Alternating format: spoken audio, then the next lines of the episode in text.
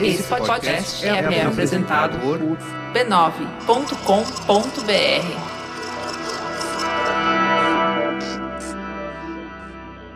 Em fevereiro de 1974, dois jovens negros criados no Curuzu, no bairro da Liberdade, em Salvador, saíram para as ruas, como de costume, para ver a saída dos blocos de carnaval.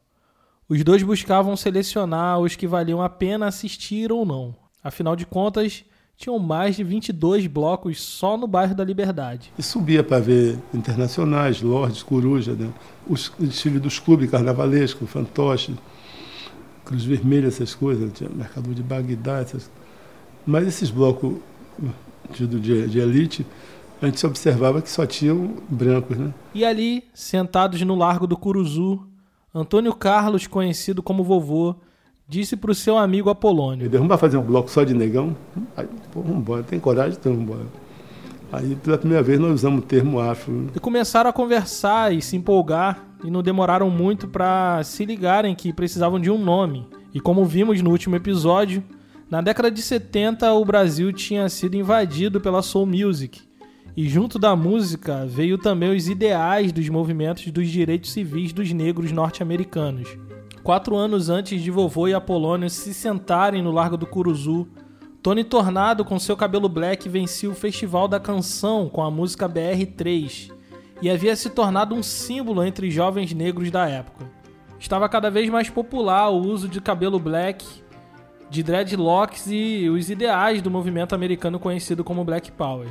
Antônio Carlos Vovô era um jovem antenado politicamente e, portanto. E eu só queria que o bloco se chamasse Poder Negro, por causa da questão do americano, de Pantera Negra, era muito invocado com Black Power. E... Mas se inspirar nos Panteras Negras, grupo político de negros autogerido, de orientação marxista num Brasil sob ditadura militar, não parecia uma boa ideia.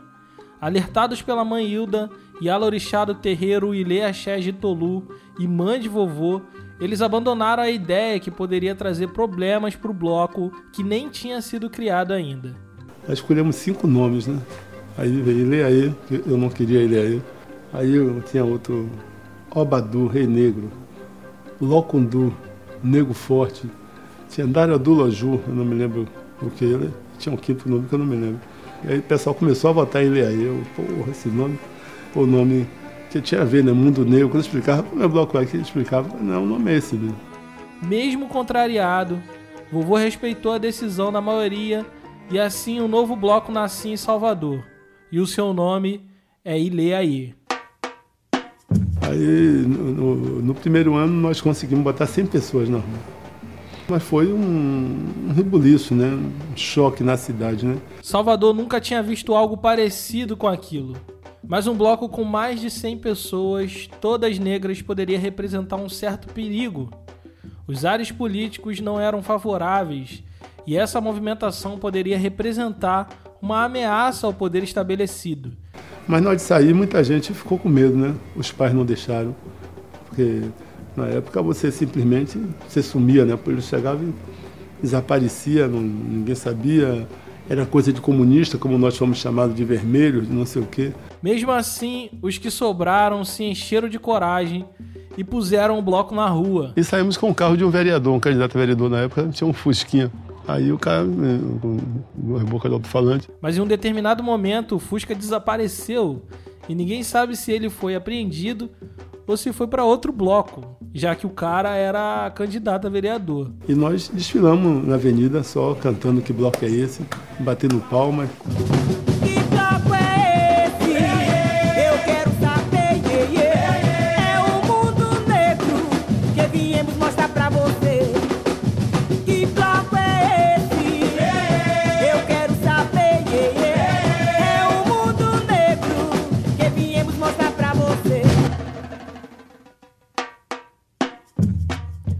Centena de jovens negros não tinha a menor ideia da grande revolução cultural, política e social que eles estavam iniciando a partir de um bloco de rua.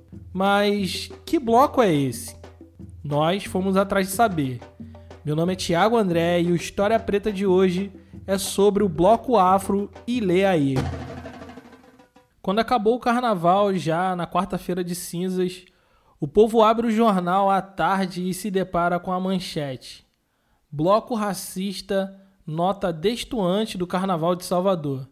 Era deles que o jornal de maior circulação de Salvador estava falando. Naquele momento de absoluto espanto, os jovens do Ilê descobriram que eram acusados de racistas por pôr nas ruas um bloco exclusivamente negro.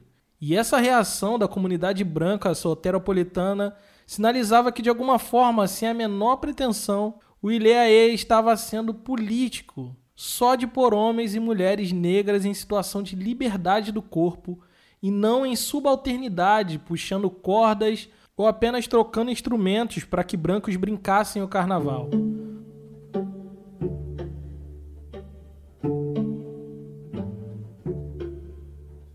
O Ilê inicialmente foi gestado na cabeça de Apolônio de Jesus e Antônio Carlos, mais conhecido como vovô. Com nove anos que eu comecei a ser chamado de vovô, né? Tinha um primo que morava no Rio, morava no Rio, e de vez em quando vinha roupas de lá pra gente. Esse é o vovô do Ilê, em entrevista ao projeto Nós Transatlânticos. Eles mandavam roupas de lá e uma dessas leva veio uns paletó e no frio, chovendo, eu fui um dia a escola de paletó. E aí, isso em 62, eu começou, o pessoal dizia que parecia um velho, é, velho, comecei a brigar, minha irmã brigava, não sei o que, aí não teve jeito, né? Esses dois estudaram na Escola Parque, projeto educacional de ensino integral profissionalizante, e na década de 70 foram profundamente influenciados pelos movimentos internacionais das lutas antirracistas. Nos Estados Unidos, Luther King, Malcolm X e posteriormente o Partido dos Panteras Negras capitaneavam uma transformação social sem precedentes. Lá na África, 17 nações alcançavam sua independência do poder colonial. O mundo negro continuava revidando, mas agora todos podiam ver os resultados dessa luta que durava séculos. É nesse caldo cultural que o Ilê vai ser pensado para ser um movimento que se alinha não apenas com os interesses da comunidade negra no Brasil, mas também busca dialogar com as discussões sociais, políticas e culturais da comunidade negra no mundo. O Black Power do Ilê, além de ser um movimento político, é um movimento estético de conscientização corporal e de positivação da beleza negra e da estética africana. Quando é, é, é surge o, o Ilhaê, essa juventude que frequentava, negra que frequentava os blocos de tudo migrou, migrou para o afro, né? Bateu muito, né? Sem você fazer uma pressão, esse despertar do sentimento de negritude foi muito forte, né? Essa relação com a, com a mãe África. E começou a ser que o Ilhaê, até 77, saiu com menos de mil pessoas. A partir daí, não nunca saiu com menos de mil pessoas. Depois de serem chamados de racistas no primeiro desfile, a liderança do bloco decidiu que a partir dali eles fariam o carnaval pensado em educação. Então eles definiram que todo ano teria um tema relacionado à africanidade e negritude. Nós preparamos, quando escolhemos um tema, aí sai, prepara-se uma apostila, vai se pesquisar, prepara esse material e passa para os compositores. E depois de carnaval, esse material é transformado em, material didático. Viva o rei!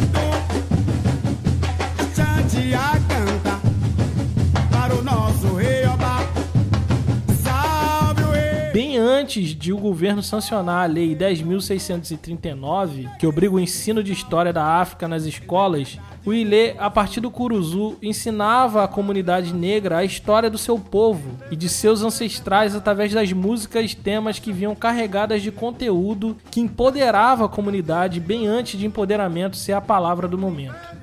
O bloco pôs na boca dos negros os cantos e contos sobre os heróis que tinham um rosto africano como os deles. As crianças e jovens do bairro ouviam nas músicas do Ilê sobre zumbi, sobre os malês, sobre o Império Achante, sobre como o negro tinha uma história antes da escravidão, de como eram reis, rainhas, matemáticos, arquitetos, coisas que nunca tinham aprendido nas escolas, e saíam curiosas para saber mais. Perguntavam seus professores e recebiam o silêncio como resposta. Essa lacuna, deixada por um projeto educacional que visava apagar a história negra do mapa, foi preenchida pelo ILE, que passou a exercer um papel de amplificador dos ensinamentos históricos de nossa gente. E é daí que a pergunta feita na primeira música faz todo sentido. Que bloco é esse? Que bloco é esse que é festa, música, dança e educação? Nós tentaremos responder essa pergunta quando voltarmos. Esse podcast é mantido graças à generosidade de nossos apoiadores. Por enquanto, o História Preta é escrito, editado e publicado por mim no meu tempo livre, que cada vez está mais escasso. E por conta disso, nossos episódios têm a periodicidade quinzenal. Se você acha esse podcast importante e quer que ele continue no ar com cada vez mais episódios, considere nos apoiar em apoia.se barra História Preta.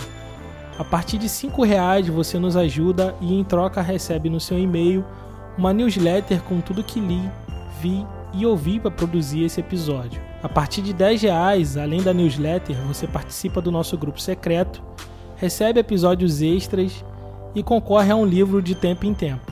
O História Preta continua independente e seu apoio nos ajuda a manter a produção de novos episódios como esse que você está ouvindo. Então, se quiser nos apoiar, acesse apoia.se barra História Preta. Para entender que bloco é esse, é necessário que a gente volte duas casas e procure compreender quem era a mãe Hilda de Tolu, a Yalorixá do terreiro Ilê Axé de Tolu, que foi o lugar que gestou o bloco afro Ilê aí. Sem a mentoria de mãe Hilda, não existiria o Ilê nos moldes que nós conhecemos hoje. O Ilê, desde o seu primeiro suspiro de vida, já tinha bem definido que iria ter como norte a afirmação positiva da identidade negra. O resgate e a manutenção da memória histórica ancestral está nos fundamentos do bloco que já nasceu afro. E a referência de africanidade e ancestralidade vem do terreiro de Manhilda de Tolu, que por sua vez é um terreiro de tradição Jeje-Nagô.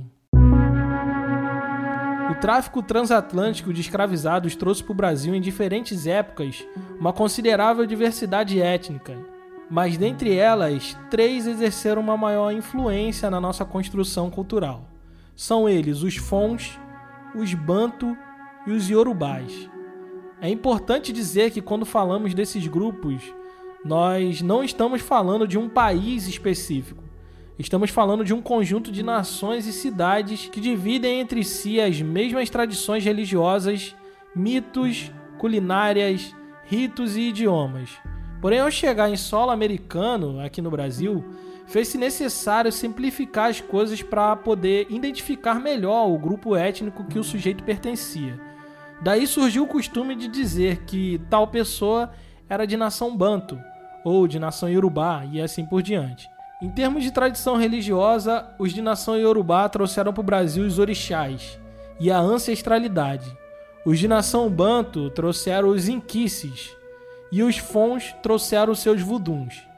Embora essas divindades possam ter algumas semelhanças entre si, Existem entre todas elas grandes diferenças de comportamento, de personalidade, de dança, de vestimenta, de alimentação, de comunicação, enfim, são divindades distintas, de locais distintos, mas que têm ideais parecidos.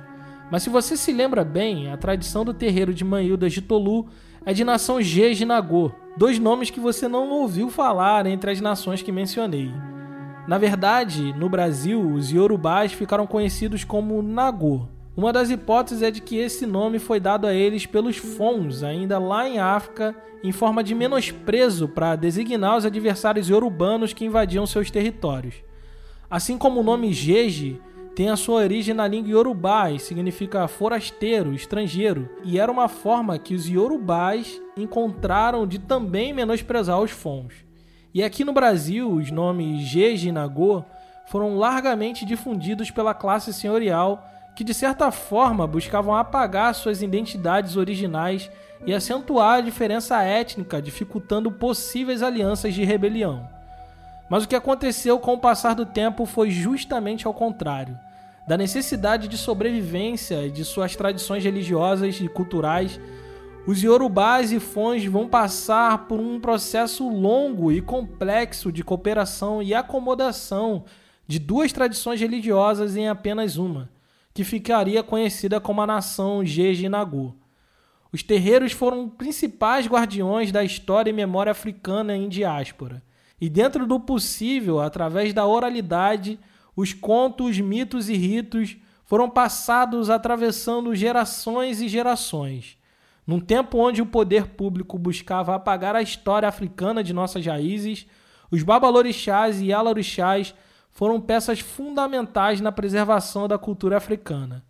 É nesse contexto que a mãe Hilda de Tolu, mãe de vovô, um dos fundadores do Ileaê, cumpre seu papel de guiar aqueles jovens na direção da África Negra, pois é de lá que eles deveriam buscar suas referências na criação do bloco. E é sobre essa África que eles deveriam falar e cantar. Por isso que a primeira coisa que vovô fez depois de decidir criar o bloco foi procurar sua mãe para saber dela se era a coisa certa a se fazer. E ela, por sua vez, disse que ela mesma estaria junto deles lá na frente, porque se alguém quisesse prender algum daqueles jovens, teria que levar ela primeiro. Que era que dava aquela força toda a mãe Hilda? O que será? Essa é Arani Santana em entrevista ao canal do Itaú Cultural no YouTube. Que ela pensava, o que será que passava na cabeça dela ela ir na frente. Se a polícia tiver que prender algum de vocês, vai prender a mim, não vai levar vocês. Então ela tinha, talvez era a única que soubesse de tudo isso. Ela, enquanto guardiã dos orixás, talvez somente ela soubesse que o Ilê era muito mais do que um bloco afro. Que o Ilê era um marco de uma revolução, não somente estética, rítmica, musical. Era a afirmação de uma raça. Eu acho que somente ela sabia, enquanto guardiã dos inquices, voduns e orixás. O Brasil nunca foi um lugar fácil para jovens negros. E não é de hoje. Porém, naqueles tempos de ditadura, onde muitas pessoas eram presas e nunca mais eram vistas, aquela centena de pessoas que iria por o primeiro bloco afro na rua carecia de proteção especial. Não parecia, mas havia uma ousadia sem tamanho no ato de fazer um bloco exclusivamente negro que só por existir já contestava o mito da democracia racial que era propagandeado pelo governo.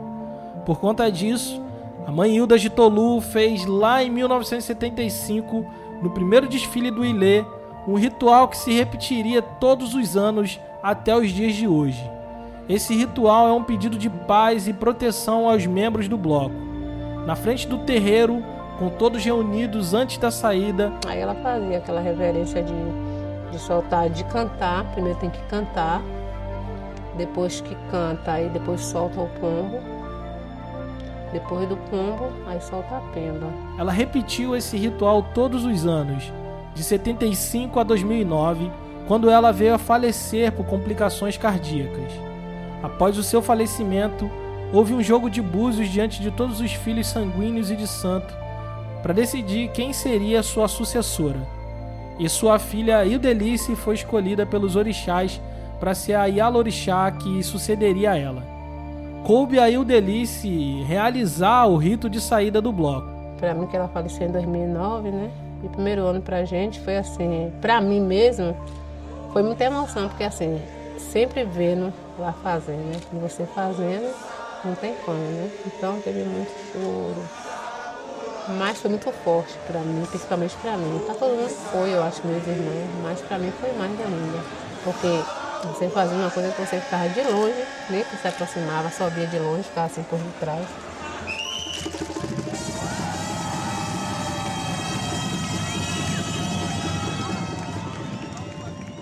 a mãe preta Hilda, no auge da sua plenitude, mãe, majestade da raça negou, cabelo grisalho origem nagô, vestida de negra africana baiana, vem cultuar o candomblé, traz da origem da raça cabeça marcada pelo axé.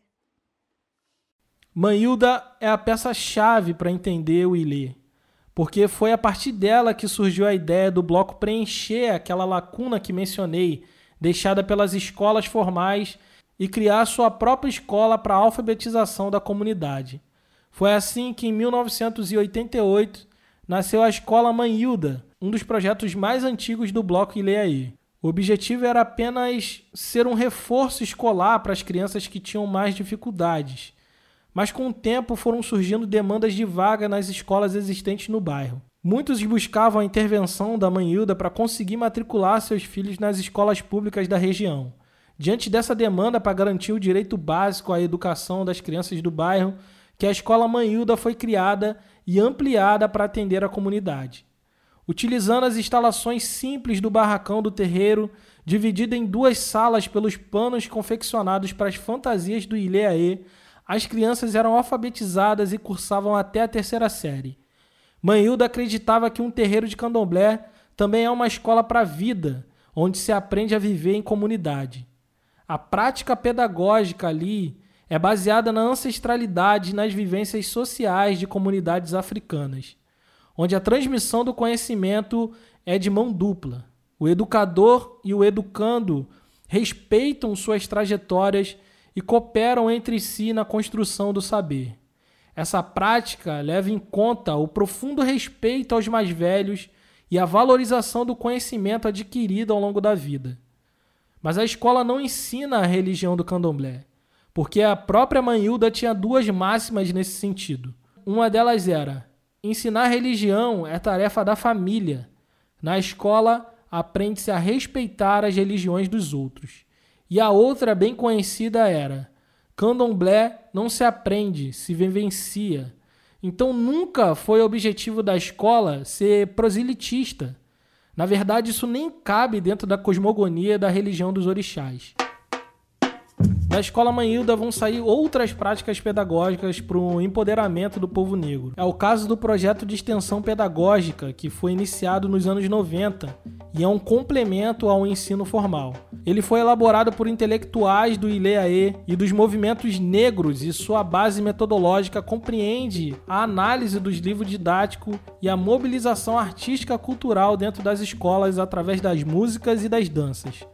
A partir do PEP, são criados os famosos cadernos de educação, cujas temáticas são sempre alinhadas com o tema anual do Carnaval do Ileaí. A gente pega essas músicas, principalmente as músicas temas campeãs, e a gente traz, traz para a sala de aula para fazer com os alunos uma análise é, da letra, do que o compositor quis falar com aquela letra. Esse é o Sandro Teles, coordenador musical do Ilê, em entrevista ao canal Itaú Cultural no YouTube. Passa para os alunos aquilo, o compositor disse isso aqui, então ele quer dizer com isso aquilo, aquilo, aquilo outro. Tem alguns compositores que botam, colocam palavras em Yorubá, palavras banto nas suas músicas, e aí a gente já faz essa pesquisa de ver o significado dessas palavras para quando for passar para o aluno, já passar para ele, já essa palavra aqui significa isso, isso e isso. E aí esse aluno já aprende, já vem com esse aprendizado, né, de aprender novas palavras de, de línguas africanas. Desde 2003, o Ileaê tem sede própria na Rua do Curuzu. Na placa principal que identifica a sede do Ilê está escrito Centro Educacional Senzala do Barro Preto que finca bem os pés na tradição, já dizendo de cara de onde eles vêm e quão organizada é a comunidade. O prédio imponente de sete andares abriga escolas, a Bandeirê, o projeto musical artístico voltado para crianças, cursos profissionalizantes, museu e uma biblioteca. Além da quadra, que é onde é realizados os ensaios, e a Noite da Beleza Negra, que tem por finalidade enaltecer a beleza da mulher negra.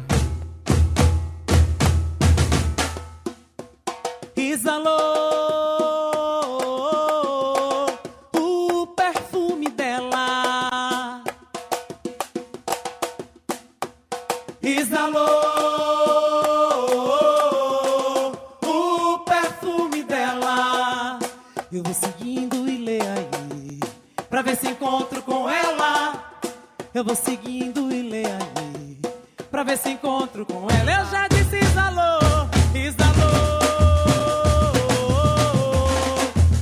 Esse concurso surge da necessidade de reverter os estigmas e os estereótipos que atravessam a construção da identidade da mulher negra, que ao longo da história tem sido subalternizada e sexualizada.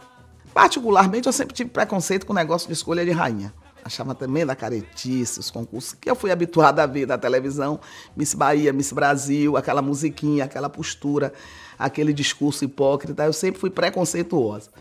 Mas no que tange a, ao concurso da beleza negra, eu entrei de cabeça e não sabia dos desdobramentos que aquele concurso poderia dar. Aqui mais uma vez a Arani Santana, que é a apresentadora da Noite da Beleza Negra, também em entrevista ao canal do Itaú Cultural. As moças que participavam, era preciso ter coragem de ser negra nessa cidade, de subir num palco, de dançar essa dança, de botar um turbante na cabeça. Eram poucas as meninas, eram mais meninas mais simples. E a maioria frequentadoras de terreiros de candomblé. Então eu peguei uma fase que nem toda mulher negra se assumia como mulher negra para subir naquele palco para dançar, sambar e enfrentar aquela multidão. Muito poucas. Mas eu acompanhei esse processo de crescimento dessas meninas, que hoje eu me orgulho tanto de ver as meninas chegarem com o próprio carro, de uma dizer, estou fazendo meu mestrado, estou fazendo meu TCC. Na Noite da Beleza Negra, as mulheres não têm seus corpos expostos como as chamadas mulatas do carnaval. Não. Elas vestem amarrações de tecidos no corpo e na cabeça, e nesse sentido ressignifica o conceito de beleza construído sempre a partir da branquitude. Pra gente é, é vitoriosa, é uma política pública que deu certo. Porque não ficou somente na estética, elas foram buscar o conhecimento. E o conhecimento passou pela própria história da sua origem, tal, tal, tal. Então, para mim, é uma das políticas públicas criadas pela minha entidade mais importante para a mulher. Foi a beleza negra do Ileaê. O valor histórico do Ileaê é inestimável. E não falo só de música, porque a partir do que eles fizeram, surgiram dezenas de outros blocos afros, como Muzenza, o Olodum e o Araqueto. O pioneirismo do Ilê está em positivar a cultura africana e afro-brasileira, construindo seu discurso e prática antirracista intermediado pelo corpo negro. Esse mesmo corpo subalternizado e estigmatizado é posto na rua como protagonista do seu próprio destino. Na letra de sua primeira música, eles cantam: Branco, se você soubesse o valor que o preto tem, tu tomava banho de piche branco e ficava negrão também. E isso sinaliza um processo de inversão dos valores propagados por uma sociedade que deseja ser cada vez mais branca cada vez mais europeia. Não tem como calcular qual é o impacto que esses versos tiveram num período tão duro como foi o período da ditadura militar em 75. Esse é o maior trunfo do Ileaí. Exibir a sua negritude orgulhosamente como um troféu sem máscaras, sem fantasias. Apenas os corpos negros livres, donos de si.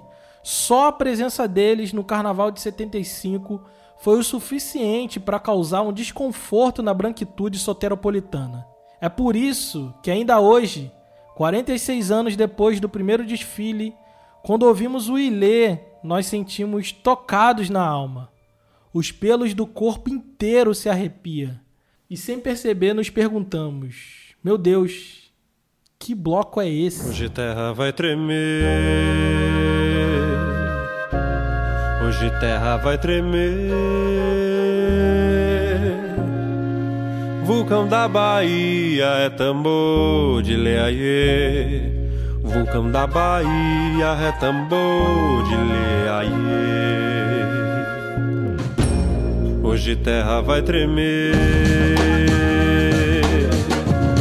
Hoje terra vai tremer. Vulcão da Bahia é tambor de leaiê. Vulcão da Bahia é tambor de leaiê. Onda tora na pedra, a pedra não segura mar. Quem segura mar é lua, num agrado pra Iemanjá. Liberdade é um bairro que a alma quer visitar. Lave a boca, limpe os pés na pisa que for levar. Somos crioulo doido, somos bem legal. Temos cabelo duro, somos black power. Somos crioulo doido, somos bem legal. Temos cabelo duro, somos black power. Que bloco é esse? Eu quero saber. É o mundo viemos mostrar pra você, pra você. Que bloco é esse? Eu quero saber. É o mundo negro que viemos mostrar pra você. Branco, se você soubesse o valor que o preto tem, tu tomavas banho de piche pra ficar negrão também. Eu não te ensino a minha malandragem, nem tampouco minha filosofia, não. Santa Lucia. É, que bloco é esse? Eu quero saber. É o mundo negro que viemos mostrar pra você, pra você. Que bloco é esse? Eu quero saber. É o mundo negro que viemos mostrar pra você. Somos crioulo doido, somos bem legal. Temos cabelo duro, somos black power. Somos crioulo doido, somos bem legal. Temos somos black. Somos crioulo doido, somos bem legal. Temos cabelo duro. Somos crioulo doido, somos bem legal. Temos cabelo duro, somos black power. Eu sou filho de preto, sou brasileiro.